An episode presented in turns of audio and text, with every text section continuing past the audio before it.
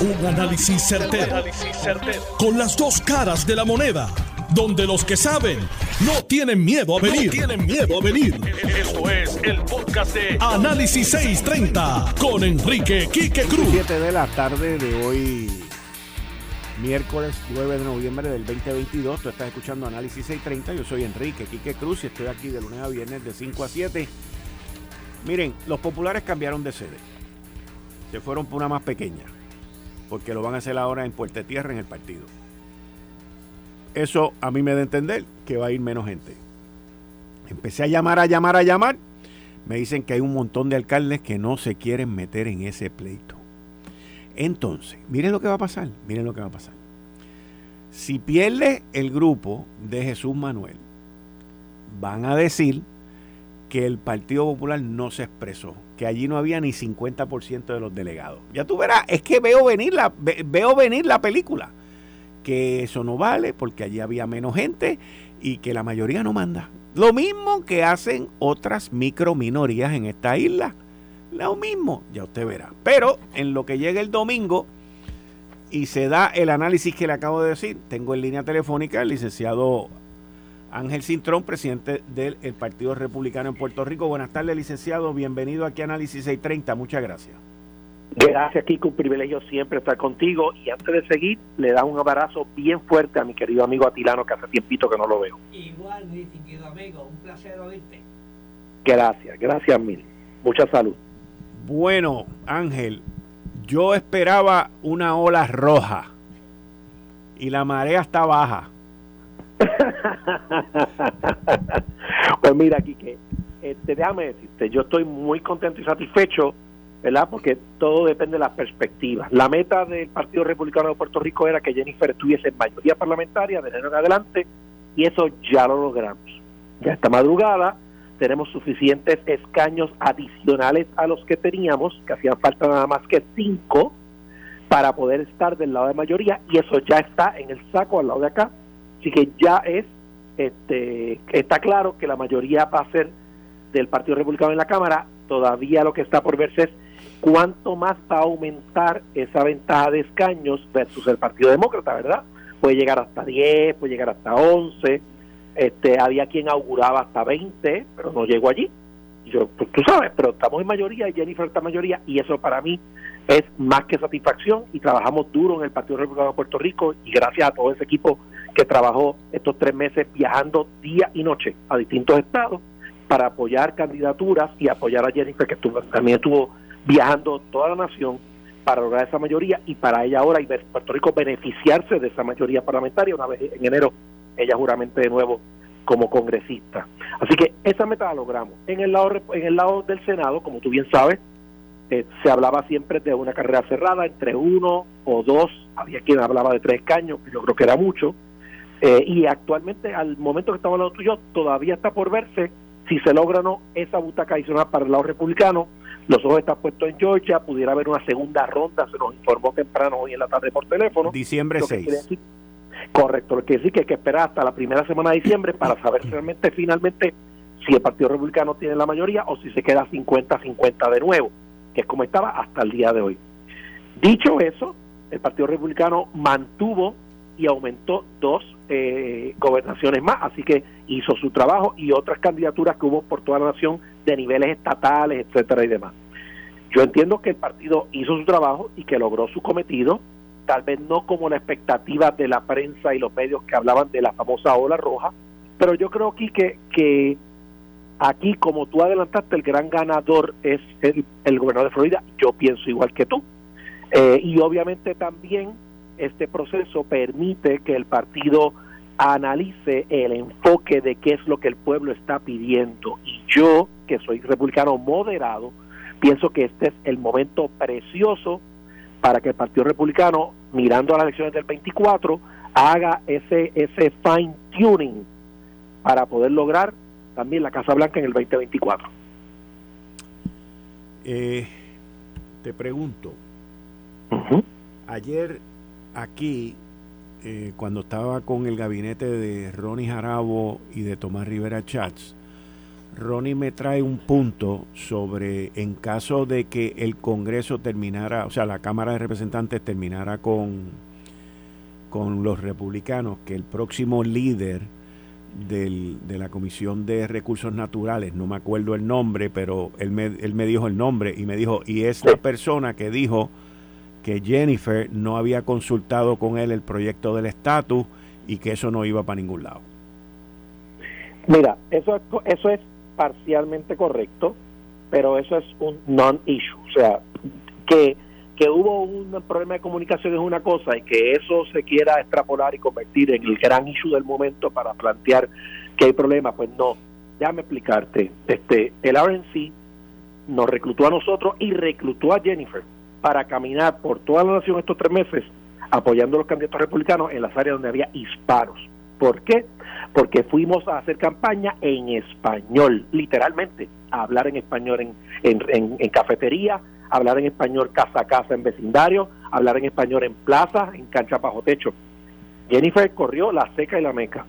Así que evidentemente tiene una ganancia política a su favor de ahora en adelante y tiene el cariño del caucus republicano por muchas razones.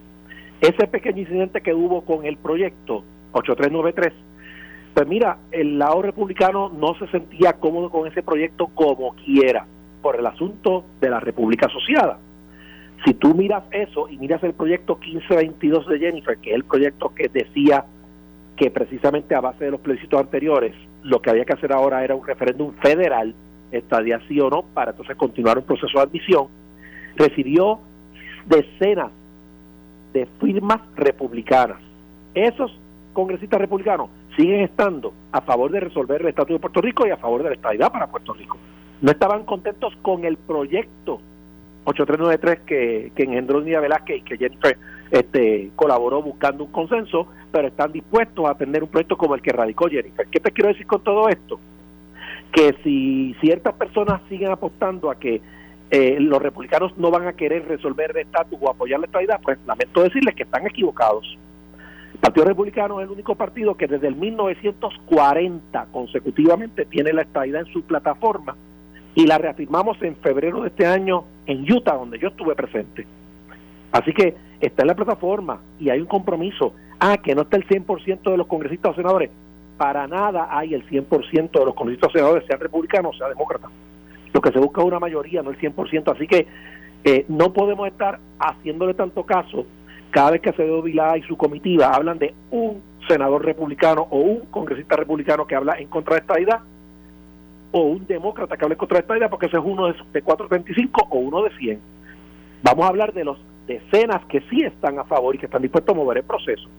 Y juntándolo con lo que te expliqué anteriormente, teniendo Jennifer el capital político que tiene hoy y que nosotros trabajamos para ayudarla con eso, tener en adelante está en una posición no solo de seniority porque lleva tres términos de dos años en el Congreso, sino porque se ha ganado con su esfuerzo la simpatía, el agradecimiento y el respeto de ese liderato republicano, empezando por Kevin, amigo personal de los años 80 de los Young Republicans, y que conoce bien claro el caso de Puerto Rico. Y si entramos al tema que sé que a lo mejor vas a entrar de Florida y el gobernador Santi, pues también por ahí vamos muy bien. Sí, porque aquí, o sea, el liderato PNP se fue Josco por ahí para abajo con Chris y todo el mundo sabía que el tipo iba a perder, o sea. Bueno, nosotros siempre apostamos al que pierde, mi hermano. Esto es eh, una eh, cosa. Difiero de ti porque el liderato del PNP somos muchas personas y muchos estuvimos en el lado republicano apoyando candidatos republicanos, no apoyando candidatos demócratas. Correcto. Hubo unos compañeros PNP que apoyaron demócratas y otros PNP que apoyamos republicanos, porque el PNP es una sombrilla que abarca republicanos y demócratas que somos estadistas para una sola causa, que es la estadidad. Pero como bien dijo Luis Ferrer y Carlos Romero, la estadidad nunca va a llegar solamente por un partido nacional, va a llegar por la colaboración de los dos partidos nacionales. Así que los estadistas tenemos que atender las dos canchas simultáneamente de una manera apropiada. Y fue lo que hicimos. Unos compañeros atendieron unas áreas azules y otros atendimos unas áreas rojas. Y en esta ocasión los republicanos salimos airosos y vamos a sacar provecho de eso para el bienestar de Puerto Rico, no solo con el estatus, oye, con Medicaid, con Medicare y con otros proyectos que los demócratas se se vanagloriaron prometiéndonos y prometiéndonos, pero no lo cumplieron. no lo cumplieron. Así que ahora vamos nosotros a movernos para que se cumplan. Te quiero hacer una pregunta porque no he visto suficiente información al respecto. ¿Qué pasó con la carrera a la gobernación del estado de Nueva York? Pues mira, este, había la expectativa y se decía, inclusive me hablaban a mí amigos demócratas de que podía darse un tajo republicano. En esencia, porque la actual gobernadora, que ahora fue electa gobernadora en propiedad, era una gobernadora pro tempore en, sustitución del gobernador Cuomo, era producto de, de una dinámica interna de los demócratas de Nueva York que prácticamente se, se clavaron las puñaladas de espalda unos a otros para sacar a Cuomo. Y después que lo sacaron y hablaron barbaridades de él, resultó que no había evidencia para procesarlo criminalmente, o sea que no había cometido ningún delito. Este, simplemente lo sacaron de la posición y le y le, y le, lo sacaron de carrera política, lo sacaron del medio. Eh, por esa razón se decía que podía haber este, un cambio en la gobernación, pero la candidata demócrata logró aglutinar suficiente energía y yo creo que lo logró que a base de issues que en Nueva York son más importantes que en otro estado. Muchas personas cometen el error de buena fe, pienso yo, que piensan que la política eh, del continente se maneja de manera monolítica o de manera este, monocromática, o sea, eh, este tema para toda la nación, este tema para toda la nación, y eso no funciona de esa manera. Como decía quien lo dijo, all politics are local. Tú no puedes ir a hablar a Nebraska de unos temas que hablas en California, que hablas en Florida, que hablas en Nueva York, porque cada jurisdicción tiene su particularidad sociológica y cultural, y lo que no es importante para uno en una jurisdicción es importante para otro en la otra. Por lo tanto, el Partido Demócrata cometió un grave error en pensar que había dos o tres temas que le aplicaban a todo el mundo en la nación por igual, que todo el mundo pensaba similar, y eso no opera de esa manera, y por eso fue que fracasaron anoche, porque se desenfocaron en términos de identificarse con los issues de la, de, la persona en su casa. Por eso la economía fue importante, la inflación, ¿por qué? Porque se le toca a todo el mundo por igual en cualquier sitio de la nación. Pero cuando tú hablas de temas de familia, temas de aborto, de vida y de otra naturaleza, son temas que en unas jurisdicciones metropolitanas son más importantes y en otras son menos importantes. Nueva York es demócrata por la naturaleza eh, sociológica de que es una metrópoli, ¿verdad? Y se comportan y piensan este, particularmente igual que California. Tú sales de Nueva York, sales de California, de esa metrópoli, y Georgia es el mejor ejemplo. Tú, tú vas a Atlanta y Atlanta es demócrata hasta morir. El resto del estado es todo republicano. Por eso el gobernador es republicano. Porque las metrópolis, las ciudades se comportan de una manera y fuera de las ciudades el elector se comporta de otra manera distinta. Y en eso el Partido Republicano esta vez fue eh, quirúrgico, lo digo porque participé de todos estos procesos durante casi un año, de diseño, de discusión, de, cómo se iba a manejar todo esto. Fue quirúrgico en saber, mira, en esta área se habla en este tono, este es el tema acá, este es el tema acá y este es el tema acá. Así que no hablemos de manzana, donde lo que se recogen son piñas, y no hablemos de piña, donde lo que se recogen son chinas, porque el elector no te va a escuchar. Habla al elector de lo que a él le importa en su jurisdicción. Y funcionó para los republicanos funcionó. Licenciado Ángel, Ángel Cintrón, perdón, muchas gracias, muchas gracias Ángel, muchas gracias. Siempre, un privilegio estar contigo y un abrazo a todos los amigos que tienes hoy en la emisora. Igualmente, muchas gracias. Ahí te escucharon a Ángel Cintrón, presidente del Partido Republicano. Ahora voy a hablar con el republicano mayor de Puerto Rico, Héctor El Marrón Torres. Sí, señor, sí, señor. Estamos aquí, que Saludos a ti a la gente que nos oye, como siempre, un placer. Muchas gracias, muchas gracias por estar ahí. el marrón, Quique. Viste, Atilano está aquí saludándote también un abrazo también a mi querido amigo Atilano Cordero y Vadillo y otras hierbas aromáticas. Bueno, Donald Trump salió trasquilado de esta. Oh, yo creo que yo creo que ya Donald Trump le puso el, el, mismo se puso el cascabel cuando eh, respaldó unas personas que no salieron favorecidas ayer y aquel error que cometió de, de buriar a, el gobernador de la Florida pues me parece que le cobró partida no ayer, que es el gran ganador, ¿verdad? La cara del triunfo republicano es Ron DeSantis, sin lugar a dudas, ante este triunfo enorme que tuvo allí. Y bueno, ya yo concurro con decir que yo creo que ya es el, yo creo que la elección de la elección, esa, ese es un término que yo siempre uso. ¿Cuál es la elección de la elección? Es que la eh, eh, eh, primero es el fin de la de Donald Trump como político, ¿verdad? De la viabilidad político electoral de Donald Trump. Y lo otro es que los Estados Unidos, y también que es el fin de la candidatura de Biden, fíjate aquí que paradójicamente Joe Biden tiene el, el, el, único el único peso que tiene que es el incumbente. Digo que es un peso enorme, pero también es, lo, lo, único que lo pega es el poder por el poder. No tiene arraigo. Los exit polls eran totalmente contrarios a la posibilidad inclusive de los propios demócratas de que se volviera a presentar para la presidencia. Así que me parece ya que este eh, feudo casado entre Trump y Biden, yo creo que está siendo rechazado al interior de sus propios partidos y ya eh, habrá un cambio dramático eh, que yo espero que se den ambos, yo, eh, tanto en el Partido Republicano como en el Partido Demócrata. Hace unos meses ahora tú me preguntaste si yo estaba ready para respaldar a Donald Trump. Yo te dije a ti que yo esa pregunta era muy prematura, ¿verdad? Y sigue siendo un, un tanto prematura si me hicieras ahora, pero ciertamente todo para mí, para mí, ya con Trump se aplica el principio de que con Trump no ganamos y sin él perdemos. ¿Y entonces cómo tú barajeas eso? No ganamos y sin él perdemos. ¿Y cómo tú barajeas eso? Ese es el reto enorme que tendría ahora, bregar con un tipo tan megalomaniaco, con un tipo tan egocentrista como Trump, tú ponerlo a hacer de segunda voz en una campaña política. Contra una persona que si tú vienes a ver fue hijado político de él como Ron DeSantis. Lo que pasa es que Trump se ha tomado este asunto a nivel personal, ¿verdad? Esta cuestión de ser candidato y presidente y todo este tipo de cosas y no es fácil y no va a ser fácil para nadie usarlo de segunda voz. Y sabes algo, Quique, mira, por la experiencia que tuvimos ayer, a lo mejor no es tan necesario tampoco, porque fíjate que lo que pasa en Georgia, que el tipo al que él le juró la guerra desde que pasó lo de Biden y lo, el motín del 6 de enero, etcétera, etcétera, aún en ese escenario, eh, Brian Kemp prevalece en primaria contra David Perdue, que era el senador de Georgia, quien Trump trae para que retara en primaria a Kemp y que prevalece en la primaria y prevalece en la elección general en un estado que tiene una gran población afroamericana en su ciudad más importante y en ese y en esa área metropolitana importante del estado de Georgia y aún así eh, prevalece bastante cómodo así que me parece que es parte del signo de los tiempos de que la influencia de Donald Trump eh, eh, empieza a desvanecerse en el entorno ¿verdad? del Partido Republicano. Mm. Ah, interesante. Stacey Abrams vuelve a perder allí en Georgia, en la ruta de la gobernación, por segunda vez. Y era, una darling de la prensa. Y, sí, pues eso es lo que te digo. o sea, tenía los medios. Tenía los medios, tenía los medios, este, ella, ella ayudó a Biden a ser presidente con todo el movimiento electoral que hizo en ese estado.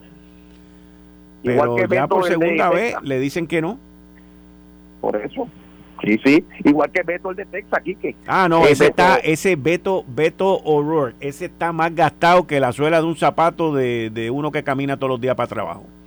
Ya empleó su capital político escogiendo una, unas luchas difíciles en un estado que tiende a ser republicano, verla por la idiosincrasia, porque ciertamente hay una idiosincrasia que identifica a los partidos, eh, eh, a los, perdóname, a las regiones en el estado de Texas, que es un estado pro alma, por lo enorme que es es un estado que está más ligado ¿verdad? a los family values, etcétera, etcétera, que son los hechos que identifican a los republicanos, eh, no pudo calar su mensaje y fue derrotado aparatosamente también allí. Así que parte de los tiempos no hubo sorpresa, lo que hablamos ayer en el programa prácticamente se cumplió, la Cámara va a ser republicana, eh, pese a esta, este hiato que hay en este tiempo por las leyes electorales de los distintos estados, pero la Cámara va a ser republicana, el Senado es el que está cerrado. Te dije ayer, no sé si recuerdas, que velaras a, Nevada, el estado de Nevada. Sí, todavía, todavía está.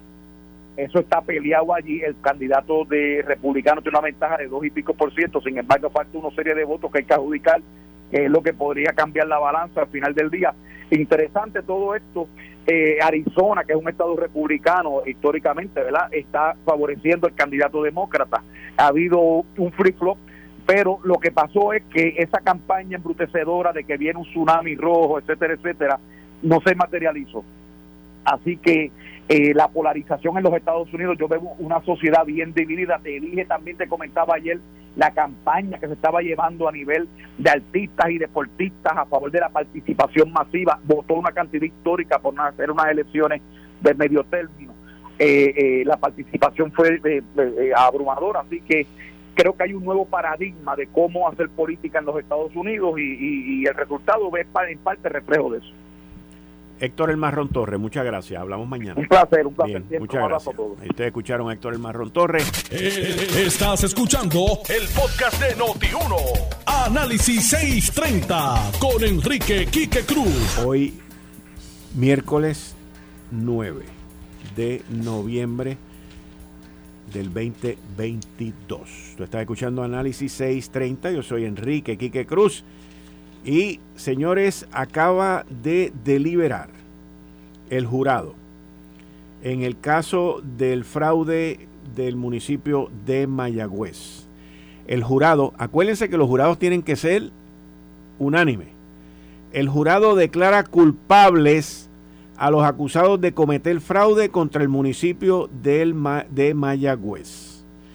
Tras cinco horas de deliberación, el jurado dictó un veredicto unánime de culpabilidad en el caso federal contra Arnaldo Irizarri y Alejandro Rivera Fernández por participar en un esquema de fraude por 9 millones de dólares contra el Mayagüez Economic Development Inc., conocido como MEDI.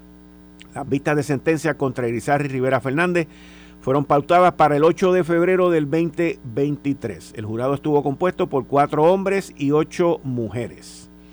Más temprano, la jueza federal Aida Delgado Colón impartió instrucciones al jurado y discutió detenidamente el extenso pliego acusatorio en que se enfrentaba el dúo, quienes fueron los únicos del grupo de siete coacusados que optaron por ir a juicio. Aunque aseguró durante su testimonio que desconocía del esquema de fraude que lideró el ex asesor financiero del ayuntamiento, Eugenio García Jiménez, Riera Fernández reconoció que incorporó la empresa iManagement LLC utilizando a nombre de un individuo, Roberto Santiago Vélez, que realizó trabajo en su residencia y que tras tomar la firma digital de esta persona continuó utilizándola con otros trámites, incluyendo factura. El también exdirector de Medi además reconoció que mintió ante el Departamento de Estado para crear la empresa. Así que, señores, ambos fueron encontrados culpables de este caso. Hoy vista de sentencia febrero. Buenas tardes, Atilano, bienvenido a Análisis 630. Muy buenas tardes, Quique. Como todos los miércoles, un placer y un honor estar contigo y compartir estos micrófonos con nuestra distinguida radio audiencia, tanto internacional como local. Que voy para no perder la costumbre que siempre algunos radio escucha y, y, amigos míos me dicen, dame algo de cómo está la economía. Pues mira, el petróleo, el petróleo eh, hoy cerró a 95.42, fueron .52 por debajo. Y 88 y el WIT 8831.67. Okay. Eso este es son ajustes, pero yo veo, estaba viendo que eh, Rusia está que, Rusia está exportando eh, de 4 a 5 millones de bajiles diarios, ¿ok?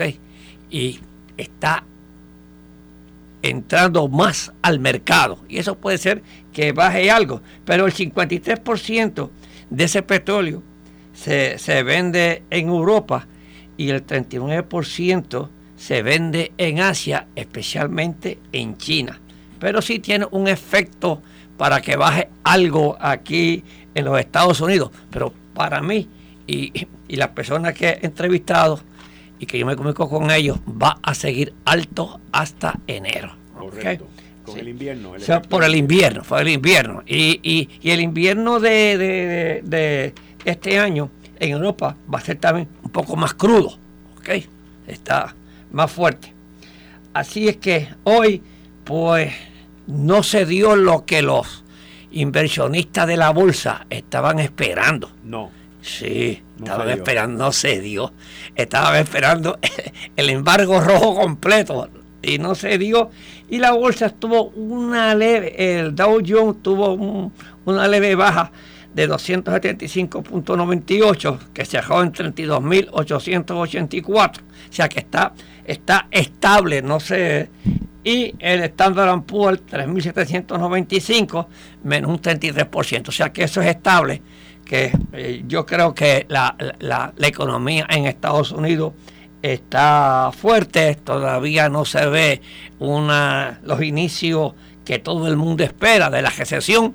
El empleo está a un 5, este, la gente sigue consumiendo en Estados Unidos. El consumo, o sea que es una economía de consumo. Y si el consumo está arriba, olvídate. Okay, sigue. Así es que no creo que haya. unos amigos que me dicen que tienen unos chavitos en que los invierte. Mire, señores, los señores, eh, como Quique Cruz, que tiene unos chavitos y los quiere invertir, le Quique, no lo ponen en acciones por ahora, ni en tecnológica. Aconseje a Quique que los pusiese en Ginny May en 4 a un 5%, si lo consigue, que está free. O le dije, mira, los bancos están dando hasta un 4%. ¿A quién? ¿A, ¿Ah? ¿A quién? Eso es, ¿A quién le están dando un 4%? Los bancos están, sí, están dando un 4%. Los están dando, sí, están dando un 4. Un 4. Hay bancos por ahí dando un 4, un 3 y medio y 4. ese le digo yo, aprovechen. Yo no voy a anunciar lo que están dando aquí, ah, que lo anuncien ellos. Pero, y, y están asegurados hasta 250 mil dólares por, por el Tesoro de los Estados Unidos. yo les recomiendo que no hagan a largo plazo nada, eh, que lo hagan corto corto plazo. Los intereses parece que van a seguir subiendo. Es que van a seguir subiendo. Por eso es que le digo que los intereses van a seguir subiendo, porque todavía la inflación no ha bajado en Estados Unidos. Y tiene que seguir subiendo. Vamos para la próxima. Así es que esa es la parte económica. En la parte económica de, de nosotros, Quique, veo que el gobernador este, va a dar unos bonos, unos bonos, bonos a empleados públicos. ¿Ah? Fíjate que lo interesante de ese bono, lo interesante de eso es que da la casualidad, da la casualidad nada más, da la casualidad que esos 475 millones de pesos que van a repartir por ahí eh, es lo mismo que se podría utilizar para eliminar ¿qué? El impuesto del inventario. No, señor, de ese, impuesto. No lo van a eliminar, porque de eso se puede utilizar ese dinero ¿verdad? Que eh, aquí hay una mala administración, Kik. Y, yo no es que no tenga nada contra los empleados públicos, al revés. Oye, que son eh, que trabajan y, le dan su bono, pero que, que hay gente en estos momentos todavía con techos azules.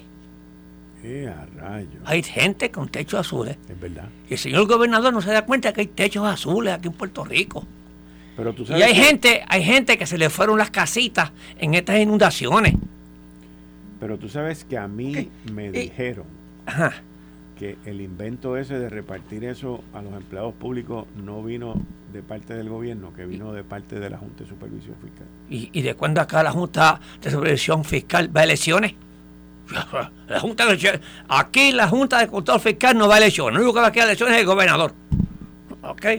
Y y eso, oye, y esos 475 millones, ¿por qué no lo ponen a tapar los huecos que hay en la cajetera esperando los cajos de todo el mundo? Pero no te enteraste que los van a tapar, que eso va a tomar hasta el 2045 No, hombre, no, eso no. años. Ok, entonces, esto, ese dinero, dice el señor gobernador, que se va a dar a los empleados públicos debido a que hubo una excedente en las recaudaciones ascendente a 475 millones.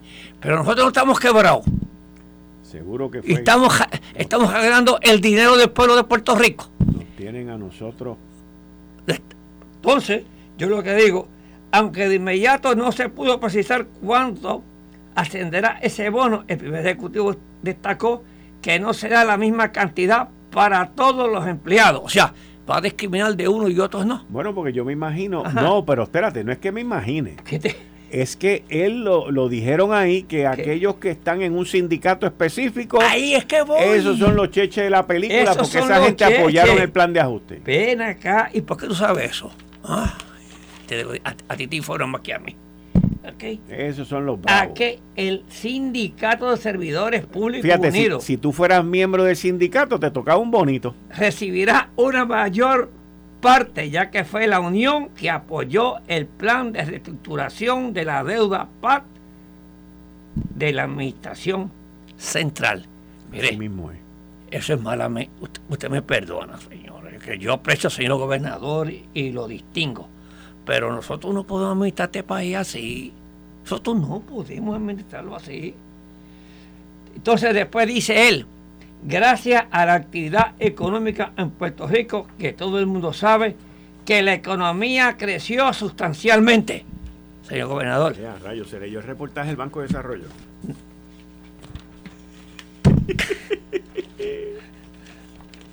Señor gobernador, la economía no está creciendo sustancialmente, bendito. Aquí, que él, a él le explican, acuérdate que esta gente le explican las cosas y le dicen las cosas, entonces van allí y son unos cheerleaders brutales. O sea, no, gobernador, la economía está creciendo, mire los recaudos como están. Los recaudos están altos porque el IBU está alto y el IBU está alto porque los precios están altos y por lo tanto los recaudos van a estar altos. Porque hay inflación, la economía. gracias a la inflación. Y entonces, gracias al Departamento de Hacienda, los recaudos crecieron sustancialmente. O fue el punto de Hacienda o fue la economía. No, no es la economía. Pero sea como sea, los números que yo, el, el Departamento de Desarrollo Económico, prácticamente dice, el Banco de Desarrollo Económico informó un decrecimiento intermensual, que es de un mes a otro, de 1.4%. Es que no estamos creciendo. Y la semana pasada yo aquí eh, vi el informe y lo comparé y la, eh, y la economista Heidi Calero coincidió conmigo. No estamos creciendo, lo que estamos creciendo es una inflación de precios nosotros. La economía no está creciendo. Y si está creciendo, es, oye, por las ayudas federales, por lo único. Correcto. No estamos generando una economía nosotros. Así es que yo sinceramente felicito a los empleados públicos que van a coger ese, ese bono, pero yo no estoy de acuerdo en que, oh, si se lo dan todos, se lo dan todos por igual, un porcentaje. Porque está discriminando de uno a los demás. Quique, estuve leyendo tu columna. Tú sabes que yo siempre no he conseguido y he estado en contra de esa sombrilla. Yo no creo en esa sombrilla. Eh, en estos momentos, la seguridad, la seguridad de nuestros ciudadanos es más importante y yo creo que están más preocupados que la economía, la seguridad la criminalidad aquí nos está arropando. Y nos está arropando la imagen. Ahora mismo mataron en un centro comercial a una pareja, hirieron un bebito. No importa que sea de los más buscados o lo que sea, ese que mataron es un ser humano. Es un ser humano. Y, la, y aquí la justicia no la pueden coger los mismos criminales. Entonces, la seguridad de nuestros ciudadanos yo que es en estos momentos es bien importante para que esté en una sombrilla y esa sombrilla está llena de burocracia. Y yo creo que para mí el director de la policía tiene que estar directo en estos momentos al señor gobernador. Y tú hoy en tu columna, que me la leí dos veces, y tú la titulas La disfuncionalidad de seguridad pública. Y comienza con una interrogación, una pregunta. ¿Por qué el gobernador Pedro Pierluisi piensa, cree o espera que los problemas se vayan a resolver solos? yo sé que los problemas no se resuelven solos.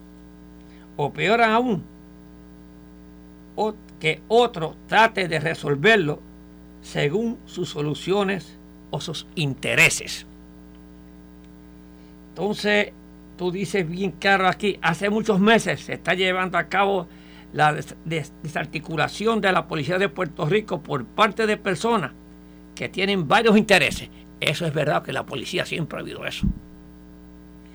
Entre ellos está el, eh, está el dirigir la policía, aun cuando en su vida no haya aun cuando en su vida hayan refundado un arma de fuego, o peor aún, que no tengan el temple y la experiencia para manejar dicho cuerpo. El interés primordial es sacar al comisionado Antonio López, Antonio López de la dirección de la policía. Todo esto está ocurriendo ante los ojos del gobernador Pedro Pierluigi. ¿Por qué quiere sacar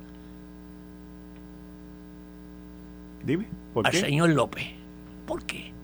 Porque no es de mi confianza, porque no es el mío, porque yo quiero ese puesto. Pero me dijeron que haciendo buen trabajo, me dijeron. que está haciendo buen trabajo. Y, y, cualquiera que lo vaya, cualquiera que está pensando en ocupar esa silla, no puede hacer lo que él está haciendo, porque no sabe. Claro, él tiene la experiencia. Correcto. Por eso es que menciono ahí que uno de los que quiere nunca ha desenfundado su alma. Sí, pero eso mismo es. Digo, no es un requisito. No, no, no. Pero si tú eres un, oficial de escritorio, pues mete mano en el escritorio. Okay. Tú dices también la situación que se ha planteado en este periódico titulada en la primera plana, choque frontal en la policía, es solo un más de muchas intervenciones que por años se han llevado a cabo contra la policía de Puerto Rico y todo bajo la custodia del Tribunal Federal en la reforma. Así mismo es. O sea, que tú dices que entonces la reforma no ha, sido exitosa. Es un fracaso, lo digo ahí, claro. No, no, es que, es que voy. es que voy. Entonces voy a hablar ahora de la reforma. Y tú haces esa pregunta. Porque tú eres retórico, tú te pones retórico. Espero que para los buenos míos te pongas retórico también. ¿Y qué de la reforma? esta pregunta está buena.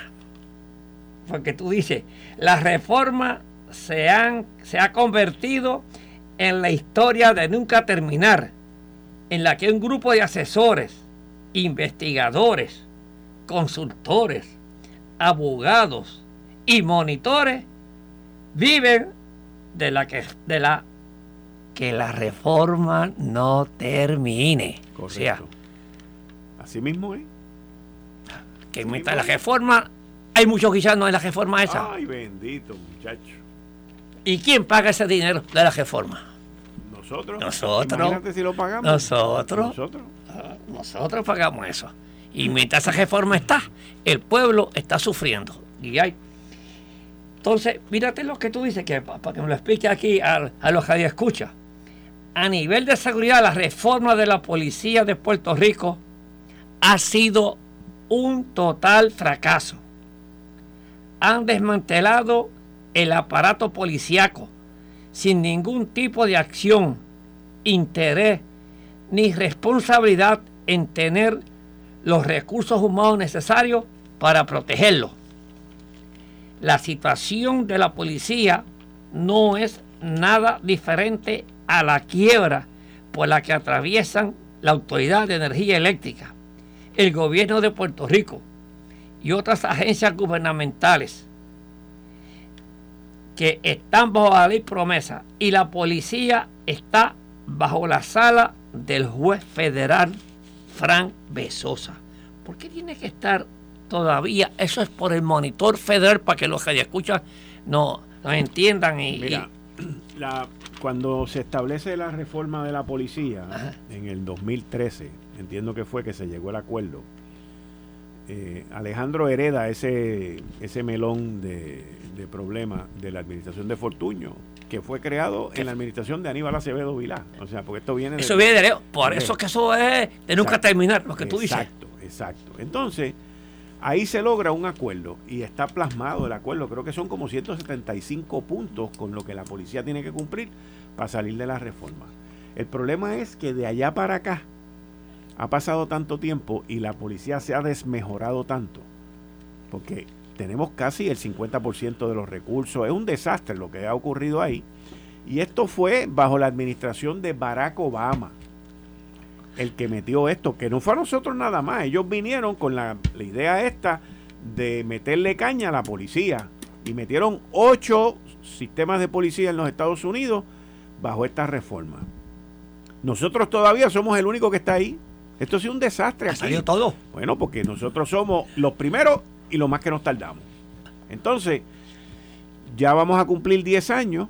El año que viene, la reforma debe cumplir 10 años. Tenemos casi un 50% de los policías. La gente no quiere trabajar en la policía. La gente ve todo lo que ha traído la reforma, que yo entiendo que la reforma ha sido muy buena en términos del abuso del uso de fuerza, que fue la razón por la cual se hizo esto, y de los cambios que han habido en términos de la policía, pero ya está bueno, ya está bueno, porque ahora el sistema está utilizando la reforma en contra de la policía. Ese es el problema que estamos viviendo ahora. Hay un párrafo aquí que, que, que, que siempre ha, sucedido según yo he tenido conocimiento, pero tú lo pones eh, bien duro aquí. Lo increíble de todo esto es la queja interna que hay por coronar nuevos coroneles, los ascensos y querer tener un supuesto control del desarrollo gerencial de la Policía de Puerto Rico. Todo esto, vuelvo y repito, bajo, bajo los ojos y la supervisión de una Corte Federal y un monitor federal. Así mismo. ¿No están haciendo su trabajo? Bueno, al final yo digo que esto es uno de los casos, dilo tú, de uno de esos casos raros donde los federales son parte del problema. Pero mírate tu recomendación. recomendación. Los problemas se resuelven desde, desde la raíz y nadie se atreve a arrancar la raíz. Oye, tú eres campesino, pero agricultor, agrónomo. Mientras la raíz siga creciendo, se pondrá más fuerte. Al igual que más dañina. Mira para donde tú vas, esa raíz. ¿ah? Ustedes se preguntarán, ¿cuál es la raíz? La raíz es la ley que creó el Departamento de Seguridad Pública y la falta de madurez que han tenido todos los secretarios, que en vez de ser facilitadores de las agencias que los componen, todos quieren ser policía. Y, ahí te doy la razón, porque yo desde que comenzó esa sombrilla, yo estaba en contra. Y esa sombrilla no ha funcionado. Y tú das el ejemplo mejor que hay. Si no, pregúntale a la doctora María Conti Miller. Correcto. Del Instituto de Ciencias Forenses, quien dijo, o me sacan de la sombrilla o me voy. Una vez dijo eso, sacaron al negociado de ciencias forenses del DSP para regresar a hacer el instituto. Y yo creo que eso debe ser la policía de Puerto Rico. Tiene que regresar a lo que era antes. Y yo me acuerdo todavía de mi gran amigo Pedro Toledo, en paz descanse, que levantó la imagen de la policía. El eterno superintendente. El eterno superintendente, mi amigo. Oye, ¿y, ¿y por qué no se sigue eso mismo? ¿Por qué? ¿Por qué esa sombrilla? Yo, sinceramente, yo creo que el, el gobernador, aunque respaldó la sombrilla, yo creo que esa sombrilla hay que reevaluarla y sea el señor gobernador o otras personas, la legislatura, lo que sea, debemos de reevaluar la sombrilla esa. Aparte de gastar millones que otra función o inclusive logró se le puede atribuir. Ninguno de todos esos componentes están con escasos recursos y tienen que pedir permiso, presupuesto y demás necesidades para todo. Este es uno de esos casos raros en que los federales no han funcionado y al no hacer nada son parte del problema. Juzgue usted. Así mismo es.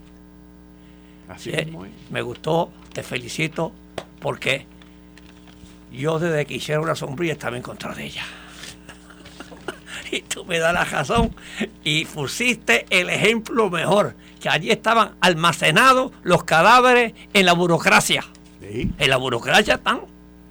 Así es que te felicito por la columna. Atilano. La disfruté. Nos vemos el miércoles que el miércoles. Esto fue el, podcast de Notiuno. Análisis 630 con Enrique Quique Cruz.